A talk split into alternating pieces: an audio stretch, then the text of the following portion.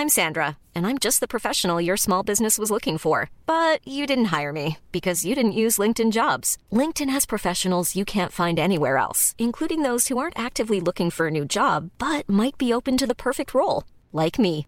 In a given month, over 70% of LinkedIn users don't visit other leading job sites. So if you're not looking on LinkedIn, you'll miss out on great candidates like Sandra. Start hiring professionals like a professional. Post your free job on linkedin.com/people today. Selbst Zeitdruck äh, kann auch was Positives sein. Also, dass ich weiß, ähm, ich muss jetzt mich ranhalten, ich darf mich nicht zu stark ablenken, weil ich will das in einer gewissen Zeit schaffen. Simplify Your Life. Einfacher und glücklicher Leben. Der Podcast. Der Simplify Podcast. Ich bin Uli Harras und Tiki Küstenmacher. spricht mit mir. Oh.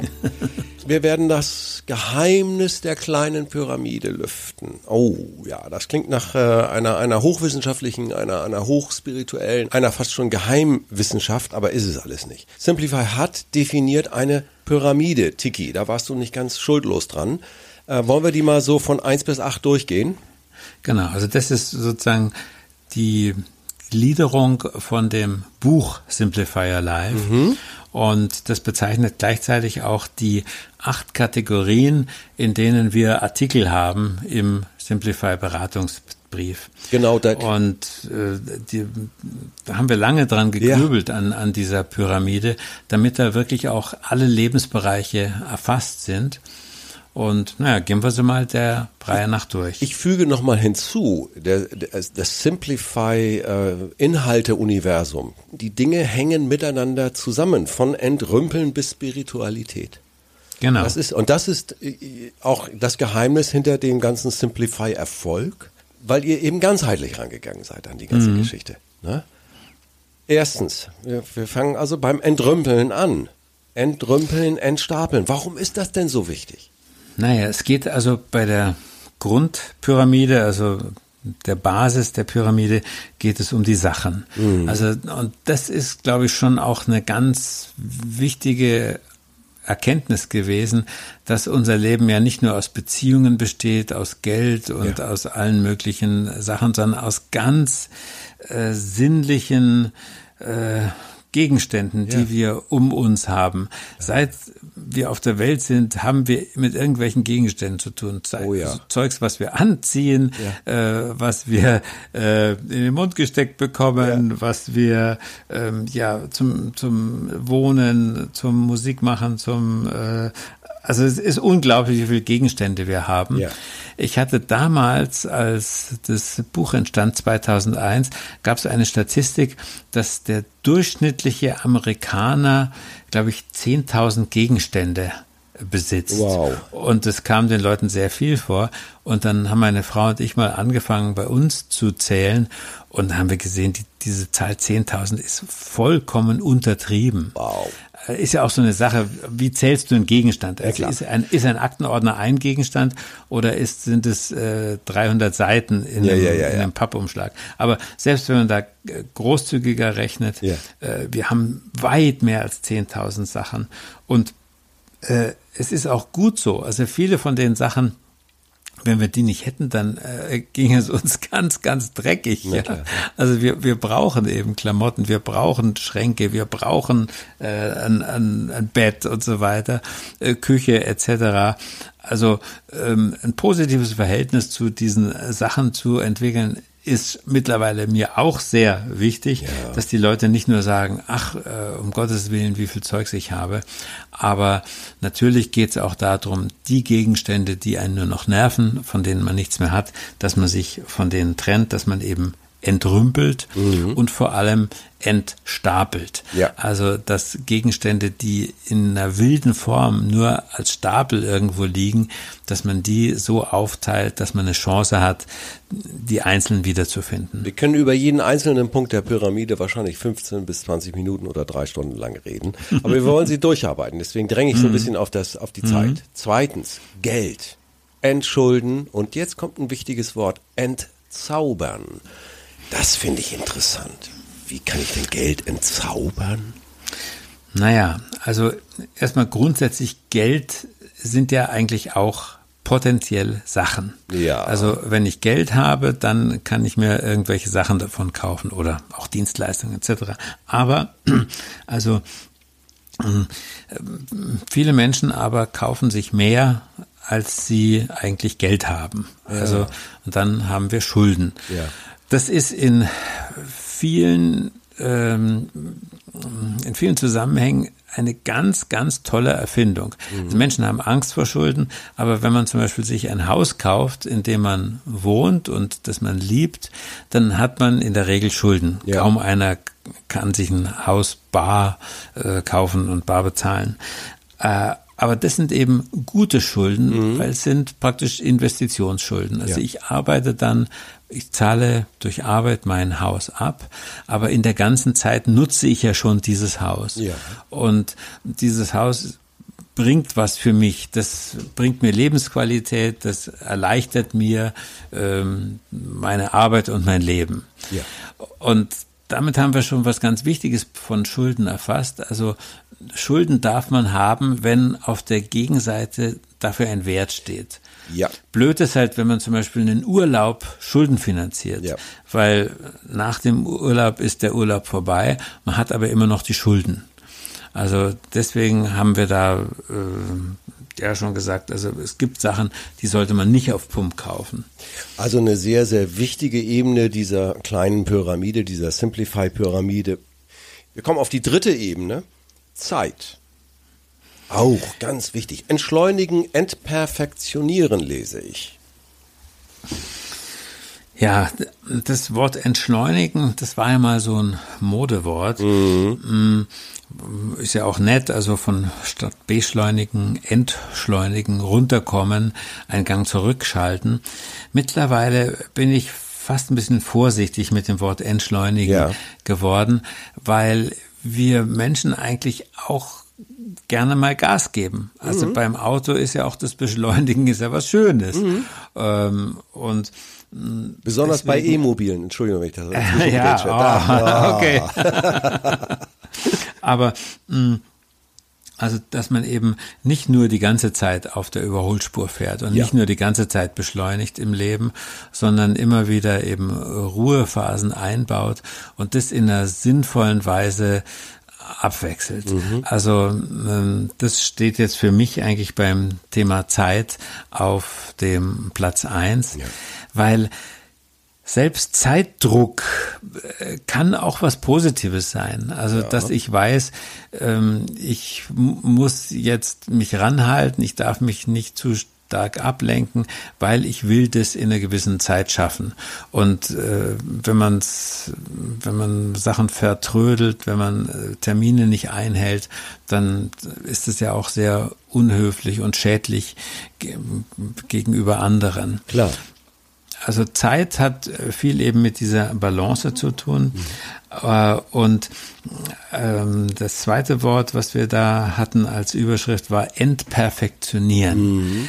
Äh, Das, da war ich ganz stolz auf dieses Kapitel im Simplify-Buch, weil mh, Simplify hat für, für viele Menschen so den Charakter, so jetzt muss alles so blitzblank geschleckt Ja. ausschauen, alles muss toll Ja. sein, aber ich bin doch da immer noch, da mache ich noch Fehler und das habe ich noch nicht raus.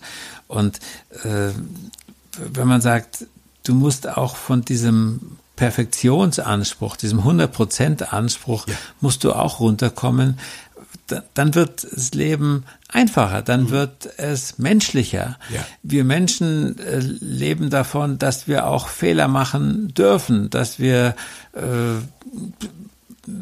nicht immer funktionieren wie eine Maschine oder wie ein Computerprogramm, sondern eben in diesen Lücken, in diesen äh, Löchern, in diesen Fehlern, da spielt sich eben auch ganz viel seelisch-menschliches ab. Ja, und vor allen Dingen, es gibt ja so ähm, ähm, ähm, Wohnungen, die sind so gelackt und so perfekt, selbst mit Kleinkindern. Meine Frau staunt immer. Ich sag, ja, du, die räumen und putzen den ganzen Tag. Anders geht das gar nicht. Äh, und wir reden eben halt zwei Stunden beim guten Glas Wein und lassen die Küche mal so stehen, wie sie ist. Das ist am nächsten Morgen nicht so schön, aber was ist denn wichtiger? Und es kommt auf den Gesamteindruck an. Ne? Also ich sage immer, wir sind so ein bisschen Villa Kunterbunt, ne? so ein bisschen Shabby Look. Und alle sagen immer, oh, so eine nette Atmosphäre hier. Ja, da guckt doch keiner in die Ecken, ob da noch ein Staubkörnchen liegt. Ne? Ist auch, das ist da, das ist Entperfektionieren, finde ich. Du musst auf das Ganze gucken. Und nicht auf, den, Ja, also- ne, auf das, was dich da gerade anstarrt, noch.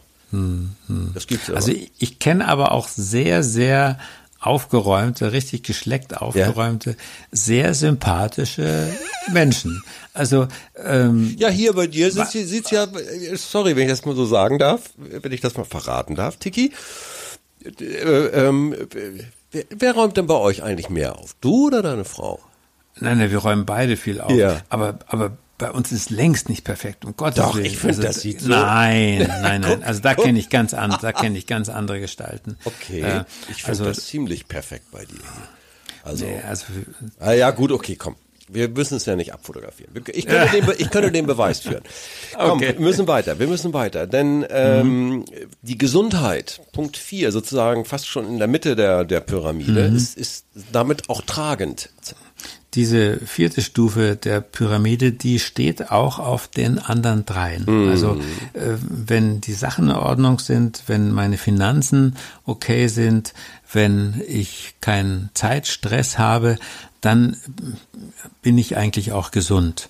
Also wir wissen, dass diese Unordnung im Leben, äh, in der Zeit, in den Finanzen, dass die sich auch immer auf den Körper auswirkt. Ja. Einer der ersten, der das sehr, sehr schön rausgearbeitet hat, war der Pfarrer Sebastian Kneip. Mm, Der hatte eine sogenannte Ordnungstherapie, weil er gemerkt hat, Menschen, die sehr krank sind, äh, die sind auch meistens in einer großen Unordnung. Also ist ja eine, eine, uralt. eine, eine körperliche Unordnung, also dass man halt äh, sich selber verlottern lässt, Ja. ähm, dass man sehr unordentlich sich ernährt, äh, sehr unordentlich die Zeiteinteilung hat, nicht gescheit schläft, ähm, oder dass man sich eben auch in, in der Wohnung verlottern lässt. Also das hat Auswirkungen. Und deswegen ist Gesundheit ähm, so, eine, so eine resultierende aus, aus der Ordnung vorher. Und dann geht es natürlich auch darum, sich selber ja genügend zu bewegen, sich genügend Ruhe auch zu gönnen, zu entspannen, ähm, den, die Schlafzeiten zu nutzen und nicht den Schlaf zu beschneiden. Das ist fast bei mir jetzt, also wenn ich so rumgucke, ähm, ja, ein Thema, was, was ich immer wichtiger finde, denn wir haben, muss man vielleicht fast sagen, vor Corona, haben die Menschen, ähm, sind, haben immer weniger geschlafen. Also Ja. sie haben Zeit gespart, in Anführungszeichen, indem sie eben äh, nicht mehr acht Stunden schlafen, sondern sieben oder sechseinhalb. Und das ist Raubbau. Und wir haben einige Leute schon gesagt, also Homeoffice äh, wegen Corona hat mich gesund gemacht oder gesünder gemacht, weil ich länger schlafe, weil ich nicht mehr eine Stunde oder zwei Stunden im Auto oder in anderen Verkehrsmitteln sitze, um zur Arbeit zu gelangen, sondern einfach nur noch in, in meinen, äh, an meinen Arbeitsplatz zu Hause gehe. Also ich denke, dass da Corona äh, an der Volksgesundheit mh, was ganz Positives geschafft hat. Ja, in der Summe. Es gibt natürlich auch viele negative Effekte, aber das ist ja so ein Beispiel, wo wir sagen, ich hoffe, die positiven Qualitäten und die positiven Beispiele bleiben. Man muss aber sehr, man muss achtsam damit umgehen. Ja, also man muss ja. es wirklich gestalten. Machen wir ein extra Thema zu. Tiki, Ja, ja, machen wir ein extra Thema zu. Es ist halt gefährlich, wenn man sozusagen immer im Arbeitsmodus ist, Right, wenn man right, immer right. erreichbar ist. Ja, ja, ja. Und da machen wir ein extra Thema zu, weil da bin ich, äh, da kann ich auch ein bisschen mitreden, so ein bisschen jedenfalls Mhm. aus, aus positiven wie negativen Erfahrungen. So, wir, weil wir müssen ein wenig weitermachen. Ähm, Beziehungen entinseln und entkrampfen. Also eine Beziehung zu entinseln. Da habt ihr euch was Feines ausgedacht, was ich jetzt nicht so ganz dekodiere. Naja, also, äh, dass man eben nicht auf einer Insel wohnt, sondern dass man mit anderen zusammenarbeitet. Ja, also, dass man, so. dass man von der eigenen persönlichen Insel runterkommt. Ja, ja. Äh, das ist, äh, steckt hinter, steckt hinter diesem wirklich sehr kunstlichen Wort entinseln. und entkrampfen. Das ist wichtig, dass eben Beziehungen auch entperfektioniert werden ja, müssen. Ja. Also dass man auch mit Menschen zu tun hat, ähm, die halt nicht hundertprozentig einem passen. Ja. Und dass man äh, trotzdem mit denen, das ist jetzt mit Nachbarn, mit ja. Kollegen, ja. Leute, die man sich nicht aussuchen kann. Ja. Wir können uns ja nur eine, einen Bruchteil der Beziehungen, die wir haben, wirklich aussuchen. Right. Wir haben immer mit Menschen zu tun, die uns äh, ja vorgesetzt werden und äh, dass man da eben ein, ein weites Herz bekommt. Mm. Ähm, und das bezieht sich übrigens alles auf die Menschen im, im, im weiteren Umfeld nicht den Ehepartner ja. oder den Lebenspartner, denn da sind wir dann schon beim Punkt sechs. Nummer sechs, die Partnerschaft. Also diese besondere Beziehung, die haben wir äh, nochmal extra genommen, ja. weil sie doch was, was ganz Besonderes, was ganz Eigenes ist. Und was Prägendes und was äh, im positiven wie im negativen Sinne. Äh, also das ist ja letztlich mhm. das prägende Element in meinem Leben, ist meine Partnerschaft, mhm. muss ich so sagen. Genau. Entfalten, entfesseln. Hallo, da bei Entfesseln würde ich gerne doch noch mal ein, zwei Tipps hören. also mein Lieblingswort zu dem Thema ist ein Satz von Kurt Götz, ein Filmregisseur, Theaterregisseur, mhm. und der wurde mal gefragt, wie haben Sie Ihre Frau kennengelernt? Ja. Und dann hat er gesagt, indem ich sie heiratete. Also mh, Schön. Also das, da finde ich so schön, dass eben ja wir auf einer Reise sind, mm. auf einer gemeinsamen äh, ja äh, auf einem gemeinsamen Abenteuer mm. und man entdeckt an sich immer wieder was Neues. Meine Frau und ich, wir feiern demnächst 40. Hochzeitstag. Wow. Äh, also ich war mit keinem anderen Menschen in meinem Leben so lange zusammen ja. wie mit ihr. Ja. Also nicht mal mit meinen Eltern und so. Ja. Und mh, da das finde ich einen, einen, wichtigen Gedanken, der eben in diesem Wort entfalten ja. äh, da drin steckt. Ja. Also das der, der andere Mensch spannend bleibt ja. und äh,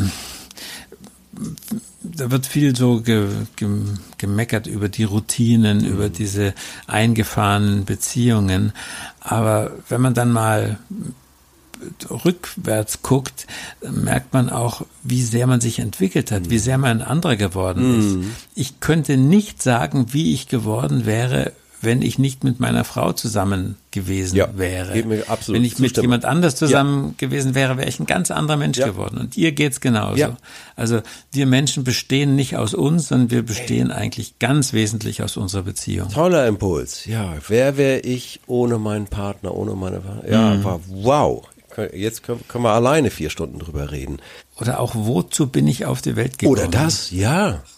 Also das hat mich immer wieder erstaunt, wenn man Menschen spricht.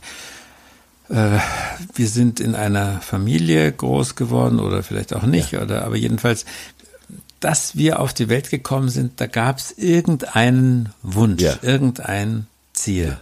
Bei mir war das zum Beispiel, also ich sollte, deswegen heiße ich auch Tiki, bin nach diesem Sonnengott mhm. Tiki benannt, ich sollte in die Familie Küstenmacher nach den dunklen Kriegsjahren Sonnenschein ja. bringen. Ja.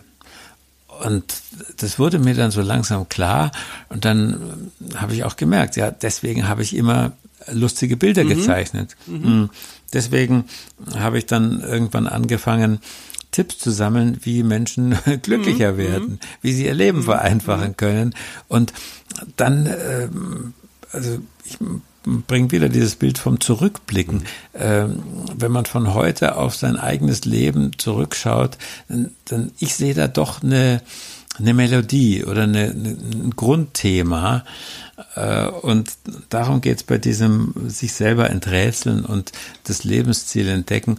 Und wenn man das mal entdeckt hat, ja ähm, dann, das ist ein bisschen großes Wort, dann hat man nicht mehr die Angst vorm Tod, mhm. die man hätte, wenn man dieses Lebensziel nicht gesehen und hätte. Gehe ich recht in der Annahme, Dicky, dass es nie zu spät ist und dass es keinen falschen Zeitpunkt für diese Entdeckung gibt. Stimmt, dazu ist es ganz bestimmt nie zu spät. Und für Spiritualität Punkt 8 der Pyramide ist es auch nie zu spät. Im Prinzip sind wir ein spirituelles Wesen, wir können gar nicht anders. Also selbst derjenige, der sagt, ich glaube an gar nichts, der glaubt ja an was. Ne? Der ist ja hochgläubig. Tiefgläubig sogar. Wenn er sagt, ich glaube an Ja. nichts. Das muss er auch glauben. Und es gibt noch ein wunderbares Phänomen bei, bei diesem achten Punkt der Spiritualität oder dem Glauben, dass man auch für einen anderen Menschen glauben Oh, kann ja. oder für, für einen anderen Menschen beten. Oh, ähm, also in der eigenen Beziehung oder auch ähm, über die Beziehung hinaus. Also ich merke das, wir haben bei uns in der Familie, haben wir einen Menschen, der für alle in unserer Sippe betet. Was für ein Segen. Und das ist so toll. Ich habe da, früher habe ich mal so ein bisschen darüber ge, gegrinst. Und jetzt weiß ich, wie wichtig dieser Mensch ist. Das ist sozusagen unser Akku. Ja. Das ist unsere ganz große Batterie. Und vielleicht werde ich selber mal so jemand, dass ich eben mit, mit meiner, ja, mit meiner Spiritualität, mit meiner Beziehung zu Gott, mit meiner Beziehung zum großen Leben, damit auch anderen diese Energie gebe, auch wenn die vielleicht gar nichts davon wissen. Ja. Das ist so wichtig, dran glauben, an das Positive auch glauben und es auch zu sehen. Kann so wichtig sein. Ne? Also ich weiß es, ich weiß es so bei Verwandten, bei Geschwistern, bei Menschen in unserer Familie, die haben mir dann manchmal gesagt, du, dass ich mich so entwickelt habe, wie ich mich entwickelt habe, das verdanke ich eigentlich nur dieser einen Tante, dieser einen Oma, diesem einen Ja. Opa, der hat immer an mich ja, geglaubt. Ja, ja. Und Ja.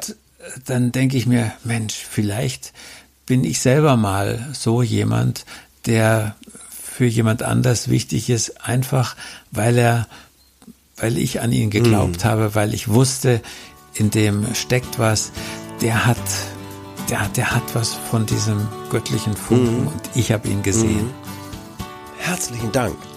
Tiki Küstenbach. Danke, Uli. Danke. Bis zum nächsten Mal. Ciao. Okay, tschüss.